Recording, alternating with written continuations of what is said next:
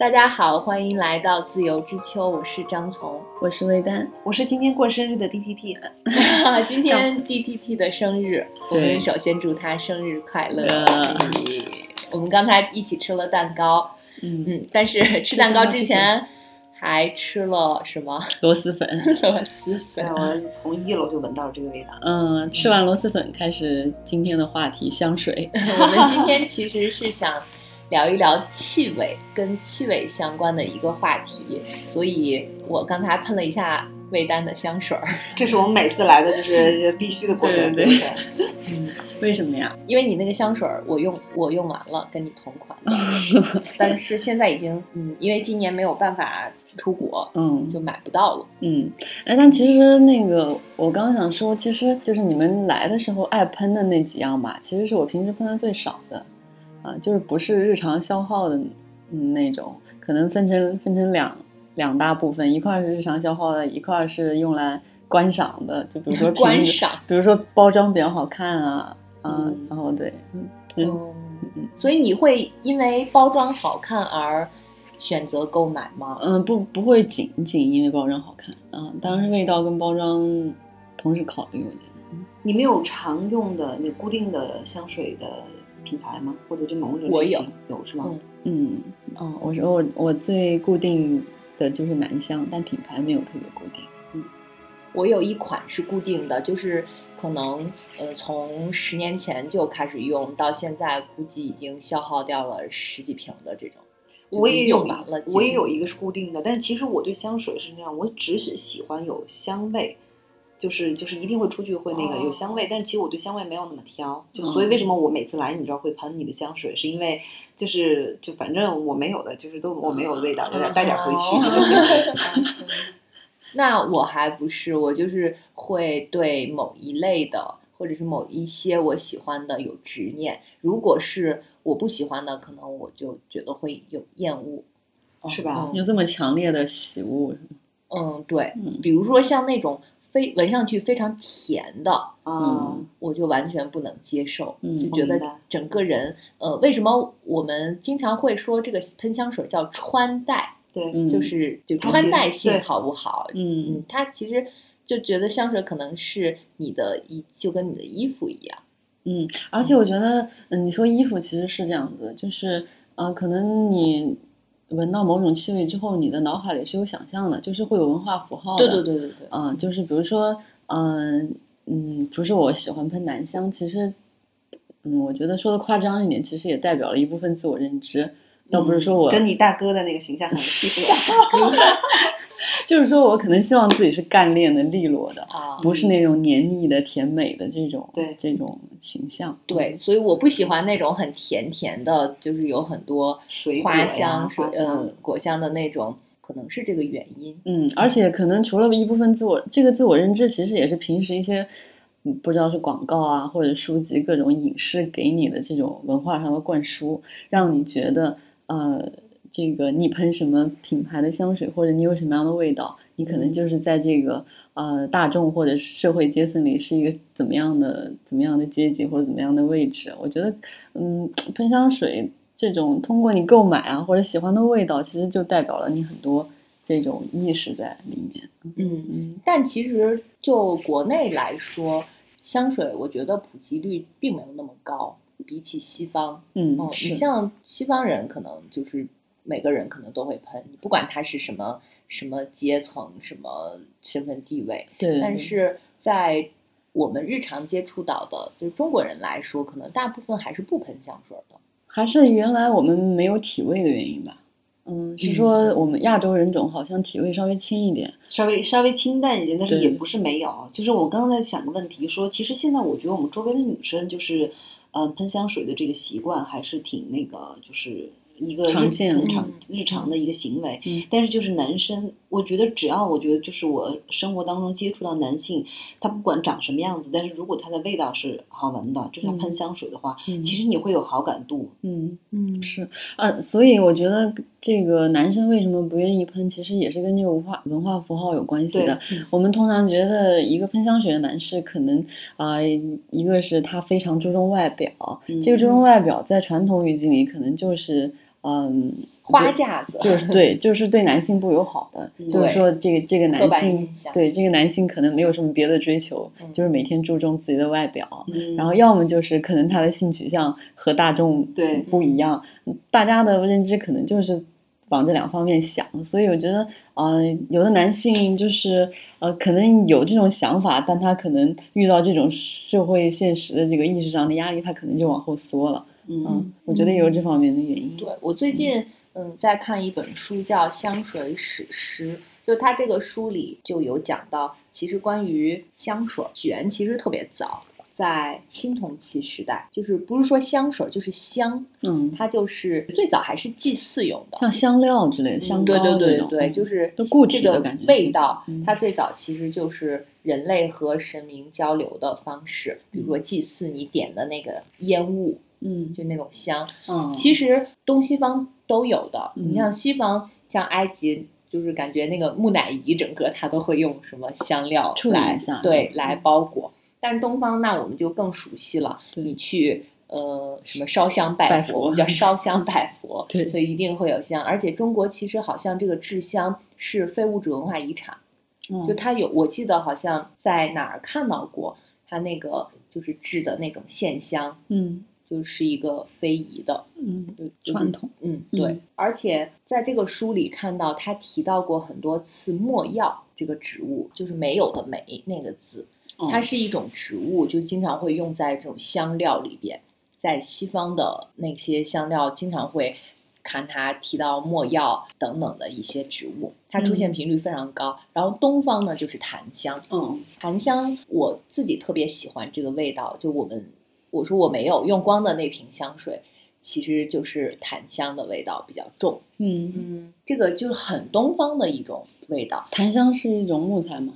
檀木。呃，考古发现第一批真正意义上的香水瓶或者化妆品瓶子，可以追溯到公元前七千年左右的晋东地区。天哪！所以其实它的历史是挺久的，只不过我们现在用的香水可能是这近代才。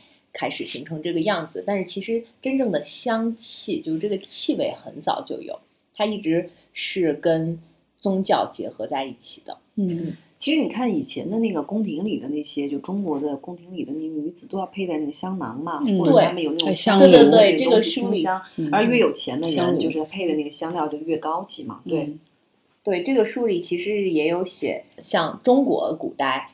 就是男性和女性都要配，然后不同的它这个香囊里边的这些材料，嗯，好像还会显示你是不是已婚，是不是未婚，就单身男女，嗯，怎么样？就其中的书里就写到过，单身女性去见她的未婚夫，要很早就要起来梳洗打扮，然后把这个香囊佩戴在身上，嗯。嗯，而且他们有些那个以前梳头的那个油。也是带香味的，头油也是带香味的。你刚刚说到古代嘛，其实它那个香已经发展成就像文房四宝，就文玩似的一样的东西。嗯，他们是有香具、香道的，就是它有一整套，嗯，带着这些这个文化符号的器具来供文人把玩欣赏的。其实就跟文房四宝类似的。嗯，但是西古代的西方对这个香气其实有两种态度。他一方面就是觉得他们是就是这个香是尘世间跟灵界建立关系的一种物质，就是把它神圣化。但是另一方面，其实到现在都是我们一直会在某些方面把这个香水跟情欲联系在一起。为什么呀？对啊，你们不觉得很多那种大牌的香水的广告也会有这种，就是它身上的这个香味可能会吸引异性啊之类的？古代希腊人用香粉脂膏来挑逗调情，所以它就有又有消极堕落的一面。我觉得这个就怎么样，让我想起那个麝香，总是会滑胎的那个在那个就是没有科学依据的，对吧？嗯嗯。不，但是为什么会一直说这个跟那个有关系？因为为什么我说想到麝香？麝香虽然说不是滑胎什么的嘛，但是好像那个就是你说就是这种有有一种香，就是在作为一个情趣用品。它是能刺激那个性欲性欲的，它好像就有麝香这个。对，因为那个为什么会有，其实也是有科学有科学依据的，就是它分泌费洛蒙。嗯嗯，这个是跟近代有关系。对，近代研究有有这个研究的。但是在古代，其实大家不知道这个科学依据，但其实已经潜意识里他知道有这么一个，所以当时的古代希腊人对他的态度，反正还挺复杂的。嗯嗯。但是像东方的话，也是大家对这个香气并不是排斥的，包括像伊斯兰教，就穆斯林的传说，生活在公元七世纪，伊斯兰教先知穆罕默德很喜欢香脂油膏。嗯，就他还不排斥，不要排斥，也劝人们不要排斥这个香气。嗯，那等于说是各个宗教其实都还是比较崇尚这种。对，而且这本书里还写到香的汉语拼音就是西洋香，嗯，然后他们会把这个字给女性起名字的时候会用，嗯，还会跟佛字并用。就这个香表示芬芳宜人这个概念，在汉语里已经有两千多年的历史。但感觉香这个是我们上一辈或者上上辈爱用的名字。嗯嗯，对，这人不太用香。嗯，我们的可能爷爷奶奶那一辈可能用的比较多。是啊，啊，而上一辈都不太用了。嗯，对。然后后来后来这个香气的发展，就慢慢的到了那个。我们现在经常会知道为什么经常会说为什么西方人喜欢喷香水，是因为他们不爱洗澡。嗯，就是用这个，嗯，确实有这么一个阶段。但是我看这个书里写的，其实也不完全是这样。就是欧洲中世纪前后的时候，就是他们也不完全是因为不爱洗澡而而喷香水。他们觉得洗澡是不吉利的嘛？嗯，那个时候好像就是有，呃，就是香会药用。嗯它当做是一种治疗疾病的一种，那个时候就宣扬，医生会宣扬，呃，就你不要洗洗澡洗的太勤，嗯，对，就是你洗澡洗太多了，可能不吉利啊什么的，嗯，但是这个香水或者是带香气的这些东西，嗯，可以治疗你的某些疾病，所以他们生病了，也许是因为他身体不洁净生病了，但是不知道就觉得这个香气可以来治疗这种疾病。嗯，后面这个书里就写到了这些调香大师和香水的发展，它其实也是从一个到大家认知的不同慢慢发展过来的。就是当个人意识更强变强了之后，有更多不同性格的香水出现。嗯，就比如说某一个阶段，可能正好是这个个人意识觉醒的时期，嗯，那相应这个时期的香水也会有体现。嗯嗯，比如说像。法国的一个哲学家，他就曾经在书里说，正是因为有了嗅觉、大理石、塑雕塑、塑像，才最终获得了一切材质。就他认为，认识外部世界五种感官缺一不可，其中嗅觉也是非常重要的。就是有感觉的人胜过有思想的人，这个是卢梭说的。嗯。嗯，他就说感性大于理性嘛？我觉得这就是这意思。哎，我我曾经一度以为啊，就是因为我的嗅觉，嗯，我觉得是在我的感官里最敏感的。对对对，我因为我从小就是嗯近视嘛，嗯，然后然后一直发展成高度近视。我有时候甚至觉得，嗯，我我听觉和嗅觉特别灵敏的感觉，是因为我的视觉比较弱，就是。感觉会有一部分这个五官当中会有一部分补偿你一方面的弱势，会有一方面变得更强。我觉得，嗯，我一直这么觉得。听觉特别好，可能也是这个原因。我我我我就是不不知道为什么，我总觉得我五感都很弱。你知道我们高考的时候不是那个，就是当时体检还挺严格的嘛，就要查那个听觉和就是嗅觉。当时嗅觉就是让你闻，它有那个就是安慰剂，就有是白水，然后有醋，还有酒精，就让你闻嘛。然后我就有有，我就很害怕这个，因为我 闻不出是吗？我怕我闻不出来。然后当时我好像闻到醋了，然后我说。那个他说这是什么？我说我不知道是什么，反正就是反正肯定不是白白水，就很紧张。还有听觉，我也是，因为以前我可能是我真的觉得家里人的错误的教育观，我家里人总觉得我耳朵有问题，就是有的时候是他们发音的问题，或者我以前小时候是这种，我是那个东对一个东西太专注的时候，我真的听不见周围的那个声音，我当时好害怕。一个是闻，一个是闻香味，一个是闻那个，一个是听这个这个听力测试。我当时就觉得我就好像是特别弱。你从小就活在自己的世界里，是吗？是的。哎，你这刚好是跟那个就自闭症是相反的呀。就是自闭症不是又叫阿斯伯格综合症嘛？嗯，它跟正常人的区别其实就是正正常人，比如说我们在咖啡厅里聊天，然后咖啡厅有背景音乐，但是我们聊可以正常聊天，因为我们知道，嗯，重点是对面这人说的话，我们可以 focus 在这个重点上。但是自闭症儿童他跟我们唯一区别就是他分不清重点在哪儿。他是旁边所有的隔壁桌的聊天的声音，然后这个咖啡厅的音乐，所有的东西都在他的脑子里响，他分不出来重点，所以他有时候就会大叫。来来来，他想他想安静安静一点，来来那个 focus 在一个声音上，他就觉得世界特别吵。哎，你这么说的话，我会觉得那个特斯拉感觉好像就是那个自闭症一样。嗯，我当时不是看过那个一篇关于他的那个，还是一个是中央十台以前做过那个就是名人传，就当时讲他发明了交流电的那个事情嘛。嗯，然后当时说就说特别神，说他是那个呃一个不用不用一个就是通过计算。而且直接的能就是推导到结论的一个天才，然后说他当时说特别玄啊，就是玄学，就说他当时好像得过一场病，差点死掉。等他好了以后，就是发现他的就整感官产生了那个就很大的那个就是变化，就比如说他能听到，嗯，他就睡不好嘛。他能听到，就是隔壁房间的一个苍蝇落在那个就是桌上的声音，对他来说是一声巨响。然后那是挺悬的。对，后来就说特别那个神奇，就是他为什么不用那个就是推导，不用那个数学的那个计算，他就能得到结论，是因为他能研究所谓的就是宇宙的智慧，就他可以进入一种那种就属于类似于冥想的状态，就能就是漂浮到宇宙当中，直接得出这个结论，然后再。就是在在就是回来的那种感觉，我我当时就就觉得特别神。你现在这么一想的话，它其实跟那个自闭症的那个机理有点相似。嗯，对。还有一个病叫超忆症，你们听过没？没有。超忆症也是这样的，就超忆症它是那个。我能就就真的过目不忘，我能记得十年前那一天的那个天气，你穿我见你你穿的什么衣服，你的那个所有的细节，它是比如说我们其实是有重点的，就是我能记得你这个样子，你的人的大概你说的一些话，或者就是一个重点事情。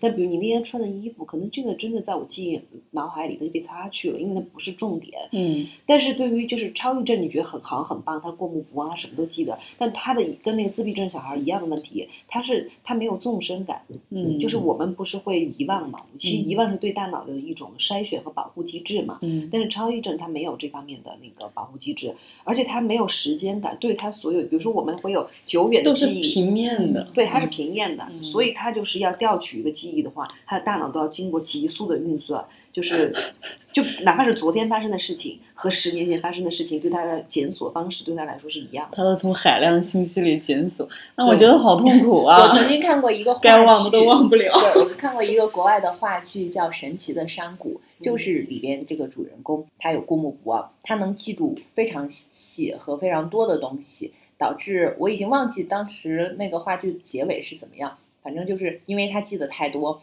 他感觉很痛苦，感觉大脑要爆炸了。嗯，是这样的，太痛苦了。对，然后你我没有说到记忆这个问题嘛？你没有这种感觉吗？就是其实有时候我觉得那种五官观感的那个记忆，它有时候比那个所谓的大脑记忆就是还要更强烈，就是它能让你就瞬间就回到那个当下。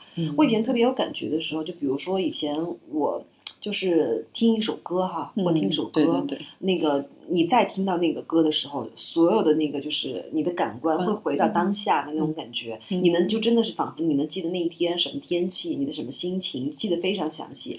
还有就是那种气温，就比如说我春天的时候，像南方不是要穿秋裤嘛，然后北方也穿，但是我觉得北方我没有这种感觉。以以前我们说春捂秋冻，我是那个很早就会。脱掉我的秋裤，为什么呢？因为我以前骑自行车上学的时候，我很喜欢那个风灌到裤腿里的那种感觉。为什么呀？你不冷吗？就不，那是开春的时候，那个风已经开始很那个和，就是很柔和了，而且就是有那种温暖的感觉。这种就是它跟我机体相处的这种感官记忆，就对我来说非常清楚。所以你看，因为中中途有很多年，就是可能有没有穿秋裤时，也没有感受这个。就当我隔了可能就是十几年以后，我再感受到这种记忆的时候，我好像。仿佛就回到了我十几岁的时候。嗯，对，说说到那个，其实香气也是一样的。比如你在某一个时间段用了一个味道的东西，香皂或者是香水，那可能过很长时间之后，你没有用它。当你再用回到的时候，你又回想起你用的那个时间。我小的时候，曾经有一年是很小。就离开我爸妈一个暑假，呃，然后那个时候我去了一个去了外地，然后我用的那个香皂的那个香气是我之前没有遇到过的，嗯，然后那个香气很好闻。那个暑假结束之后，我就回家了，我就再也没有碰到过那个味道的香皂。嗯，过了很多年以后，我好像又遇到了这个味道，就闻到了这个味道，我一下就想起了那个暑假我的经历。嗯，我们经常会被这种很细微的东西，就是勾回到以前。如果要你直接去回忆的话，我们可能就想不起来。对，而且可能是因为我们我们小时候那个年代。记得的大多都是自然里的味道，嗯嗯呃，这现在在城市里，其实我们这闻到自然的味道很少了，所以我们就是对，所以我们就是来说香水这个问题，可能希望这个我们喜欢的味道能经常在我们的这个这个身体范围、这个嗅觉之内嘛。但其实小时候那些味道，现在几乎很少闻到了。我们刚刚聊天也说，就小时候的有些味道，比如说。呃我刚说放爆竹的味道，现在也不可能。对对对，硝烟的那个味道，然后还有那个啊，这个青草割青草这味道，城市还能闻到。嗯，就是有那个除草机，大面积过了以后，那个味道就很很明显。我是喜欢那个，就是我不知道我喜欢漂白粉的味道，就是。嗯，那个夏天我特别喜欢，就是洗衣服、洗凉水，就那个味道，就感觉让我有一种回到小时候去游泳池的那种感觉。其实现在就是去游泳池，当然去游泳的时候也会有这种感觉。就是我当时以前咱们俩不是游泳的时候，我特别喜欢那种感觉嘛。在夏天就经过那个就是漂白漂白粉泡过的那个身体，然后出来了以后，然后就是晚上晚风习习的感觉，然后特别一种就那就走在路上的感觉，我就觉得啊，回到了那个特别年轻的时候，就走在路上特别轻盈的感觉。嗯。其实香气的发展最初也都是用一些天然的材料来制作的，后来才开始有专门的调香师，他们会把一些其他的一些物质慢慢的加进去，比如说像皮革的味道。嗯，就在这个书里，他有写说历史上女性是长期都不能被允许涉足男性世界的。嗯，所以后来有把皮革加入到香水里边，并将它穿在身上。就就还是我们说的那个香水是穿在身上的，就可能就是会因为皮革它给我们的印象就是男性在使用的东西，它就更男性化，跟他们的活动，比如说什么沙发呀、飞机呀、这这汽车呀这些联系在一起，可能女性也是想用它来作为一个自己独立和一个解放的标志。嗯，后来在这个社会的进程过程中，女性会越来越。能够明显感觉到自己作为一个独立的个体存在，而不是依附于谁的。嗯，所以香水其实它在这个演变的过程中也是有这些。而现在的那个什么化学工业也很发达，就会合成一些气味，会加在里边。其实我觉得最大的改变其实是酒精吧，嗯，就是往香水里加酒精，加速它的这个挥发。嗯嗯，可能我觉得以前那种是完全。嗯，没有没有加入酒精这个工业的，它的保存也保存不久吧？所以以前都不是液体状的，都是高效的。对对对对。然后像非常不洁净的时代过去了之后，就十九世纪资产阶级它是一个崭新的社会，它摒弃了很多以前旧时代的人滥用。香氛产品的这个习惯，嗯，那个时候就是很多贵族子弟，他身上会有非常浓烈的那种什么麝香啊，这种动物性的香味，就他们随着时代的这个进步，就都已经摒弃掉了。所以香水，嗯，后来还出现了一些什么淡香水、什么古龙水这种这种香气，呃，然后第一批男士香水是出现在二十世纪三十年代。所以其实我们。刚才说的就是为什么我们觉得男性用香水会觉得它很娘娘腔啊什么的。其实不光是中国这样，在那个时候西方其实是一样的，就是男士香水的发展是要晚于女士来用这个香水的。嗯，最初他们也会认为男性用香水会显得娘娘腔。嗯，但是这是不是就是平民阶级的那个？嗯，印象那那时候上层阶级，路易十四也是有。对对对，就王室其实都是男士在用嘛。他们用的其实还不是那种，就是我们现在这种香水啊，可能还是我们那个时候说的一些，呃，就是香氛，嗯，或者一些什么固体香膏，只是他们那时候把它当做药用，或者是当做掩盖其他气味的。但是现在人已经不需要用它来掩盖，或者是用它来当做治疗。嗯，所以真正把它当做一种就跟我们的化妆品一样的物品的时候，可能就把男性排除了。现在已经完全变成了化妆品了，我觉得。对，它属于化妆品的行列了。而且香水嘛，嗯，其实。嗯，说男性香水市场在六十年代才真正成长起来。二十世纪六十年代，对，二十世纪六十年代。那而且是什么木质香啊、烟草香啊，也都是这种偏大家认为是男性气质。对，嗯嗯。但是慢慢到现在，其实我们自己在用的都是偏中性，或者是有一些男性的，就已经打破。我觉得是打破了这个界限。然后说到香水，其实我们第一反应就是那个小居斯金德的小说香水。它也曾经被改编成电影。嗯，我们最近还为了聊这话题复习了一下。但其实我当时看那个电影的时候，就是，嗯，我我印象最深刻的就是最后一幕，就是啊，就是全程高潮的那种，对，那那那那种感觉，大家都脱了，然后乱伦。对对对对对，就是你们闻到那个神秘的少女香是吧？一直寻找的那种。对对对，嗯，这个小说其实就是写了有一个叫。格雷诺耶的一个男孩，他出生在他是个私生子，就是他的母亲生下了很多前面的孩子都没有活下来，把他生在了一个就臭鱼烂虾的那种卖海鲜的摊儿上。嗯，因为他出生就被这些有气味的东西遮盖住了，就要不是他，可能他的哭声就没有人知道他，也许他就活不下来。嗯，这个电影其实从一开始就有。就是这个电影是散发着一气味的，它整个服化道场景的设置都非常有气味。那第一幕出现在那个那个那个菜市场，菜市场，我就感觉好像迎面而来的一股恶臭。对，就然后一直到后面，那个呃，他成为香水师之后，嗯，然后这整个电影其实贯穿的都是有一股气味在里面的。我觉得这也是这个电影比较成功的，因为气味这个东西用视觉来表现是挺难的。嗯，而且这个小说就出这本书出版于一九八几年。嗯，这个作者是德国人，因为德国是一个很神奇的国家，就是他发动了两次世界大战，然后两次失败。在那个年代，可能德国属于他们也处在这种战败国的这种耻辱中，然后也在寻求。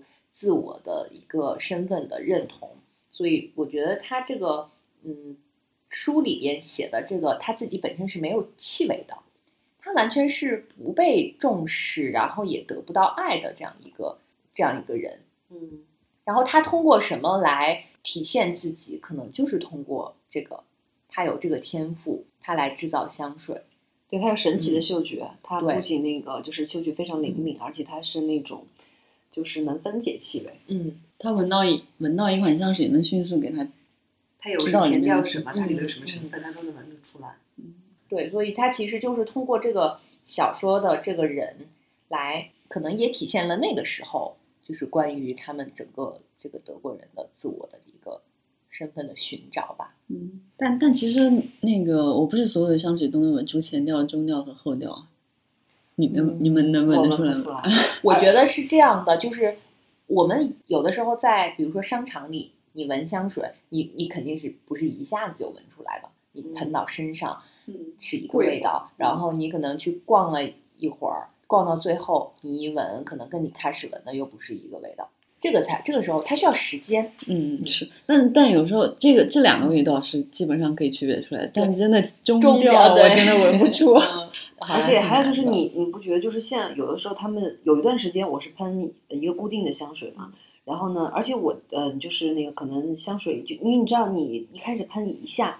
但后来我会觉得我的香水量急剧下降的原因，就是因为你自己习惯了那个味道以后，你闻不到了，不太闻到了。所以就是，然后我我每次一去，别人就说你的人还没到，你的香味先到了。而且那段时间我 们用固定的香味嘛，所以就觉得很明显。就是因为我自己觉得，我也会有这种，就闻不到了，越喷越多，越喷越多。对，而且就所以为什么你要换一个香水？晕，其实是打破你的嗅觉的惯性嘛。然后你们就是从什么时候开始喷香水？我刚刚也是也在想这个问题。大学吧。哦，那我没有，我是工作了之后，就来北京之后，嗯，我大学其实不是自己买，是应该是家里有什么人给。呃，以以前都是很稀罕的，就是说谁出国了带瓶香水回来给。然后哦，那这样的话，其实我我没有喷过，但是我们家里有一瓶香奈儿五号。嗯，我爷爷去德国的时候。带回来，我我家的第一瓶香水也是因为朋友出国，然后带回来也是香奈儿。那个时候真的是非常的就是无知。那个时候我爷爷去德国，应该是在九零年前后，他去出差回来的时候呢，就给家里的女性就都带的香水。你也很洋气啊，还知道香奈儿五号？不，我觉得他是这样的，就是他不知道。那你回家之后，嗯，比如说他跟同事一起。呃，出去之后，那你总得给家里人带东西吧？你好不容易出去一趟，那个时候出国又不是那么容易，那买什么呢？肯定是有人推荐，或者是他们去逛一逛，就问一下谁。知道的，你们什么卖的最好呀？或者是你们当地的特产是什么呀？那可能就买回来。我觉得他自己肯定是不知道的。嗯，买回来之后呢，我们家里人也没有人知道。比如说我我妈，我什么姑姑啊这些也不知道拿出来干什么。我们家卫生了，拿上厕所。我们家那个，我们家那瓶香水一直放，一直放到了，我感觉当时都已经上中学了，上高中了。我我看见那个瓶子还放在那儿，我觉得这个香水都已经坏掉了吧。然后那个也没有人喷，我妈也不喷。后来可能搬过几次家就没有了。我现在想起来，觉得真是 太浪费了。但我不知道为什么香奈儿五号给我的感觉一直是上了年纪的人喷。它针对的女性都是熟女，它的广告找的就就是给给您的感觉是这种。就最初这个香奈儿这个香水呢是这样的，当时香奈儿可能找了一个调香师。说我在某某地方可能闻到了一个什么味道，我跟你描述一下。然后那个调香师呢，就根据他的描述来做了一到五号、六到十号这么多，然后让他挨个去闻。当他闻到五号的时候呢，他就说：“哎，这个很特别，你要再多加一点什么什么什么，比如说什么茉莉香啊，或者什么香。”然后那个调香师反正可能也觉得，嗯，你要求太多了。但是在这个最后，他。做出来了这个香奈儿五号的这个香水，后来他们就开始找一些女明星代言，最有名的不就是玛丽莲梦露嘛？嗯，她曾经说过，嗯，说你白天穿什么？她说我白天穿什么什么白色 T 恤或者是牛仔裤之类的，就是这这样的衣服。那你晚上穿什么？晚上我只需要滴几滴香奈儿五号入睡，嗯，所以让这个香奈儿五号名声大振。我是这样，我觉得我是大学开始就是那个。有喷香水的习惯，但那个时候学生党嘛，其实就是经济也不宽裕嘛。但那个时候我们就用，我又买香水。你知道大学有那种，就是以前那种夜市还是什么的那个小市那个市场有那种香，就是啊，对对对对，有就那种。它其实那个它它分什么？一个是香水和香精。我呃，我就觉得什么习惯，好像香精的浓度会高点儿，留香时间会久一点。那个是就什么古龙水啊，然后有你说的什么就是毒药啊，然后什么什么各种那那种都有。然后那个时候其实那个其实是劣质，挺劣质的那种香水，但是就是有香味嘛。然后我觉得再再往前倒一点，就是我们开始没有就是买香水的时候，就是以前用的洗发水，就特别喜欢。以前我们喜欢用伊卡璐。伊卡璐其实它就只有一个好处，就是它很香，但是其实它很难洗，洗头发很涩。但是因为这个香的 感觉，就是感觉就很喜欢香香的，希望自己这个香香的女孩，就就是就是就对香味有一种。而且我记得以前我用款那个有一款就是雅芳，你知道这个牌子吗？现在还存在。它有一款那个就是那个就是爽肤水，我非常喜欢，因为它是中药系列的。它是一个中淡淡的中药味，我就觉得那个味味道我让我觉得好洁净、好健康的感觉。我就喜欢那种什么酒精啊、消毒水啊这种，就是让我觉得很有安全感的味道。我记得大学的时候，应该是淘宝刚刚开始，就是可以在淘宝上买东西的时候。然后那个时候，因为我们是艺术艺术学院，所以大家可能在什么穿衣服啊、打扮上面，就可能会比同龄人要更走的一些，走的靠前一些。嗯，大家。就会互相分享，我买了什么化妆品啊，我买了什么香水啊，然后我怎么去化妆化的更好看啊，所以那个时候就会有关注，也会从那个时候开始用淘宝，从淘宝上买那种很小的试香，嗯，你都不知道是真的是假的，反正只能凭借自己 就一点点的这种知识去去反复试错，试错试到最后，可能才会找到属于你自己你自己喜欢的那种。慢慢可能真正去你去买那个这种一瓶一瓶的香水，或者是你自知道自己喜欢的牌子的这种香水，肯定都是毕业工作之后了。对，以前是只要有香味就行，就是喜欢香味嘛。包括其实现在我我我我洗衣服还在放那个留香珠啊。啊，对，就是因为我很喜欢那个，就是那种味道，就是香香的，就让人觉得就睡觉你觉得很舒服。就我每次换了床单和被套，我就觉得那天睡觉睡得特别舒服。然后还有就是我们想说的味道，南方人可能特别就是特别敏感的，就是所谓的阳光的味道。对，就因为我们要晒被子。对，那个真的晒完了的被子就觉得好好闻啊。对啊，一出太阳就 全城人民都在晒被子。对啊，北方不晒被子吧？晒晒吗？也晒。但是可能没有你们那么夸张，因为我们被子不晒就很潮。哦，就是因为你看，我当时在南方，我夏天的时候闷热那种天气嘛，像男生的那个就是呃生活卫生习惯不太好。据说我们某个男同学他的被子都长蘑菇了。那我们要不要推荐一下自己比较喜欢的香水？我推荐嘛，我觉得很简单，我就用的就是我常年用的一款，就一直有的，就是那个。宝格丽的那个夜茉莉，嗯，就黑色的那个，因为我觉得那个味道，我觉得还，嗯，它其实还挺女性的，但是我觉得它那个香味就是浓郁，但是又不会觉得，嗯，怎么说？我觉得不会有那种刺鼻或者特别强烈的脂粉的那种感觉，那个气息。所以这一款是我就是一直是常年回购的。然后另外一点说，就是我我是那个香水，我其他不挑，就是有的时候我可能真的会因为一个香水的瓶子好看，我就就买这个香水。对我来说，只要香香的东西，就是我没有那么挑剔，一定就是它要代表什么东西，就是香香的东西我都挺喜欢的。嗯，所以你没有想，没有对这个味道背后有那么一大堆那个 想象，是吗？其实你看，比如说这个香味代表了什么形象，代表了什么？符号就是你知道我有有几个选择，就其实现在想想它是挺俗的选择，但是呢，就是我就特别喜欢这个味道，就一个是桂花的味道，那 就桂花香，就什么只要是桂花香就想买。这不是俗，这是土。烦人，就是烦人。然后呢，还有就是那个栀子花的那个味道，还有就是我不知道最早开始就说我我在想啊，就是如果是我们那个时候不不不那个没有喷香水，但是我们是我我小学的时候开始买那个玉兰花，你们有吗？就是有门口卖，然后它就可以穿穿一个用个线系在扣系在扣子上，你就会香香的。我们就是很早之前，我就希望我妈每天上学的时候给我买一串玉兰花，我就穿上，我就觉得自己今天是香香的一天。北方真是太乏味了，啥都没有。南方的老奶奶一到那个季节，就会弄一个小塑料篮子，里面全是穿好的。对对，每天就卖的那个东西。所以我反正我就是什么那种栀子花，就是有点奶香的这种，还有桂花，我就特别喜欢。就只要我就是有，其实你觉得那是乏味的。现在就比如桂花香的东西，它都是合成的嘛，就是香精味其实挺浓的。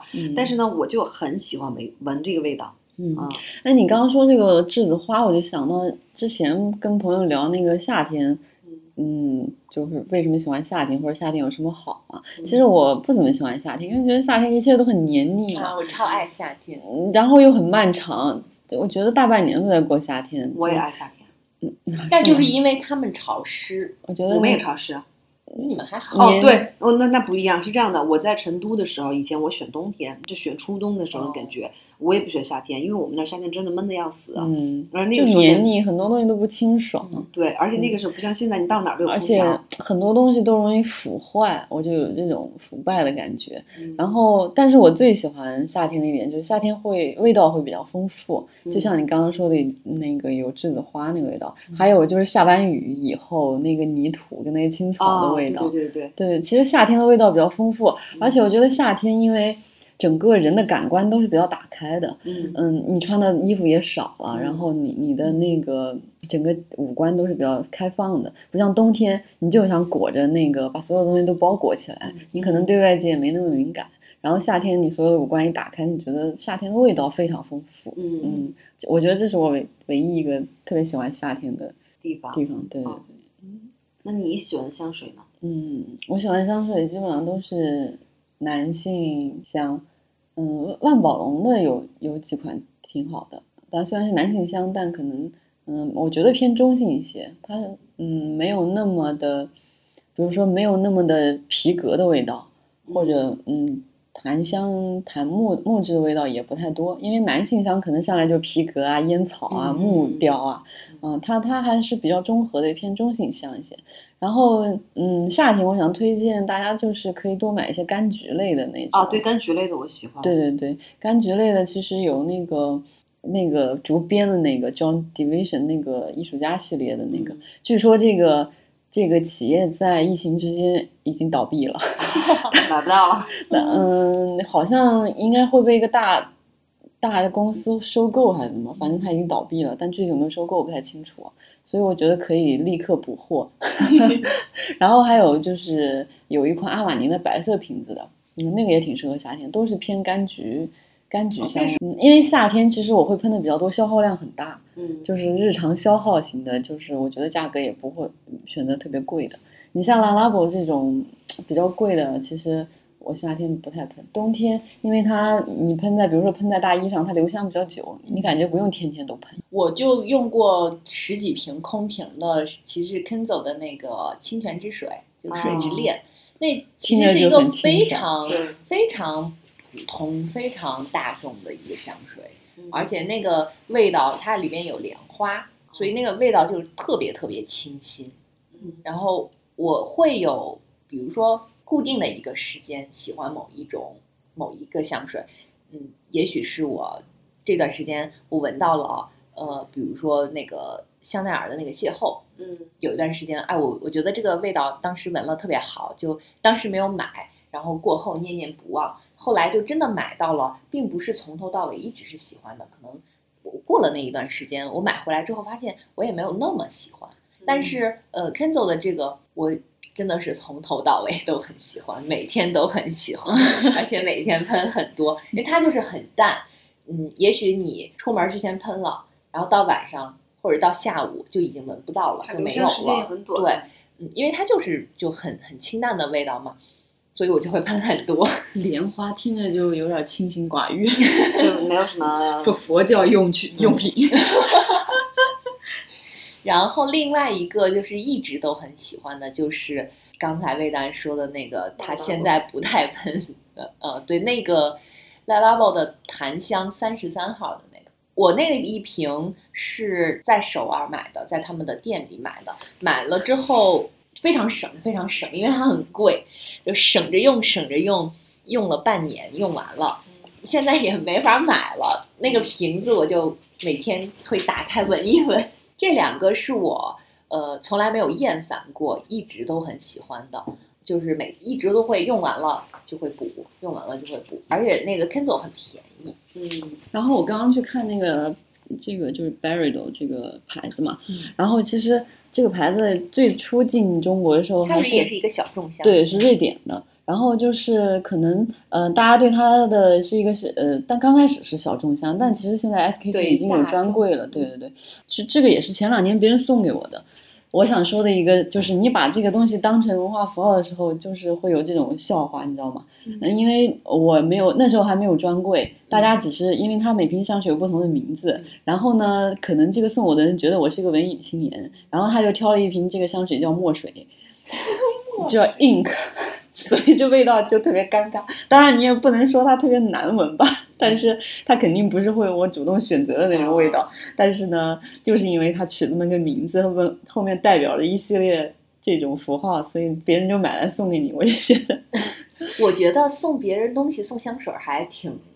危险，对对对，就跟你，除非特别了解这个。对，嗯，我觉得送香水还有就送就服饰都是特别危险的，因为这个东西对于就个性化的东西，个性化的东西。嗯，我还想说一个，就是嗯，其实我对这个东西想表达的还挺多的，就是其实买香水经历了一个变化，一个变化的过程。嗯，就是像我刚刚说的百瑞德这个，嗯，当你过分强调它背后的这个。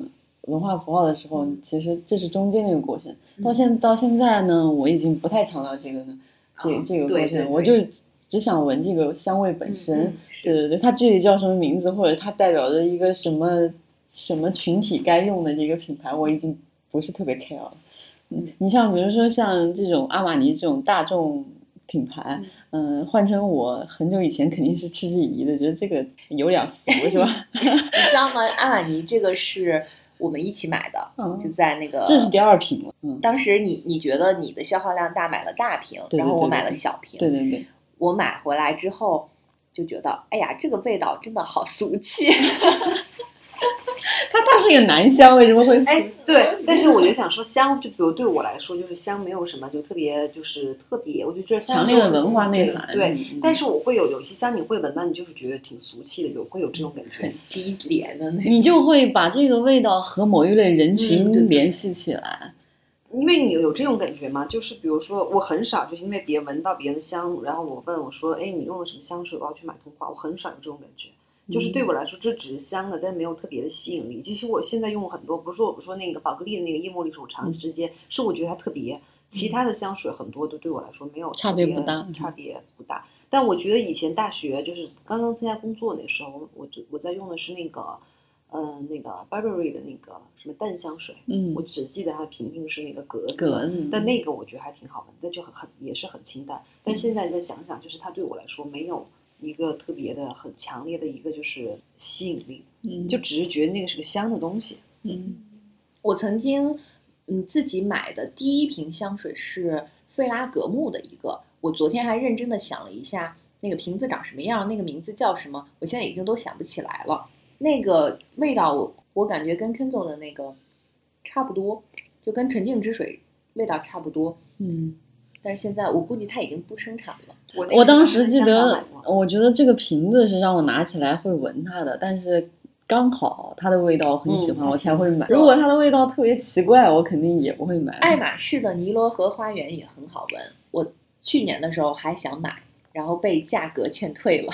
爱马仕的贵，没有那个兰拉博的贵。嗯，而且我这个不是一百二十五毫升的嘛，然后我今天在豆瓣上看见一个帖子说，这一百二十五毫升的香水，感觉这辈子也不会用完。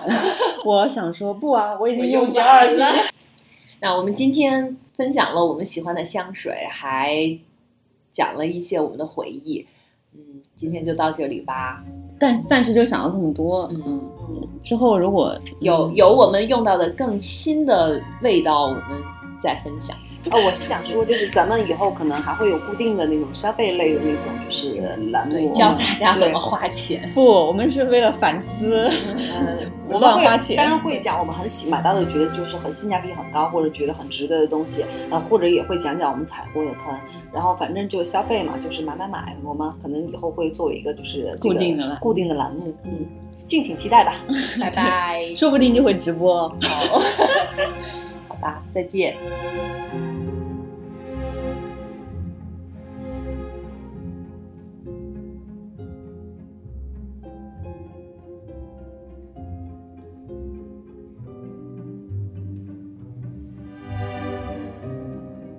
自由之秋是一档泛文化类播客节目，我们会在这里分享所见所闻、所思所想。从读书、电影到美食、旅行，从婚恋情感到职场成长，我们想和更多有趣的灵魂一起，以微观生活记录时代流动。我们希望这里可以成为一部自由而真实的私人生活史。欢迎关注。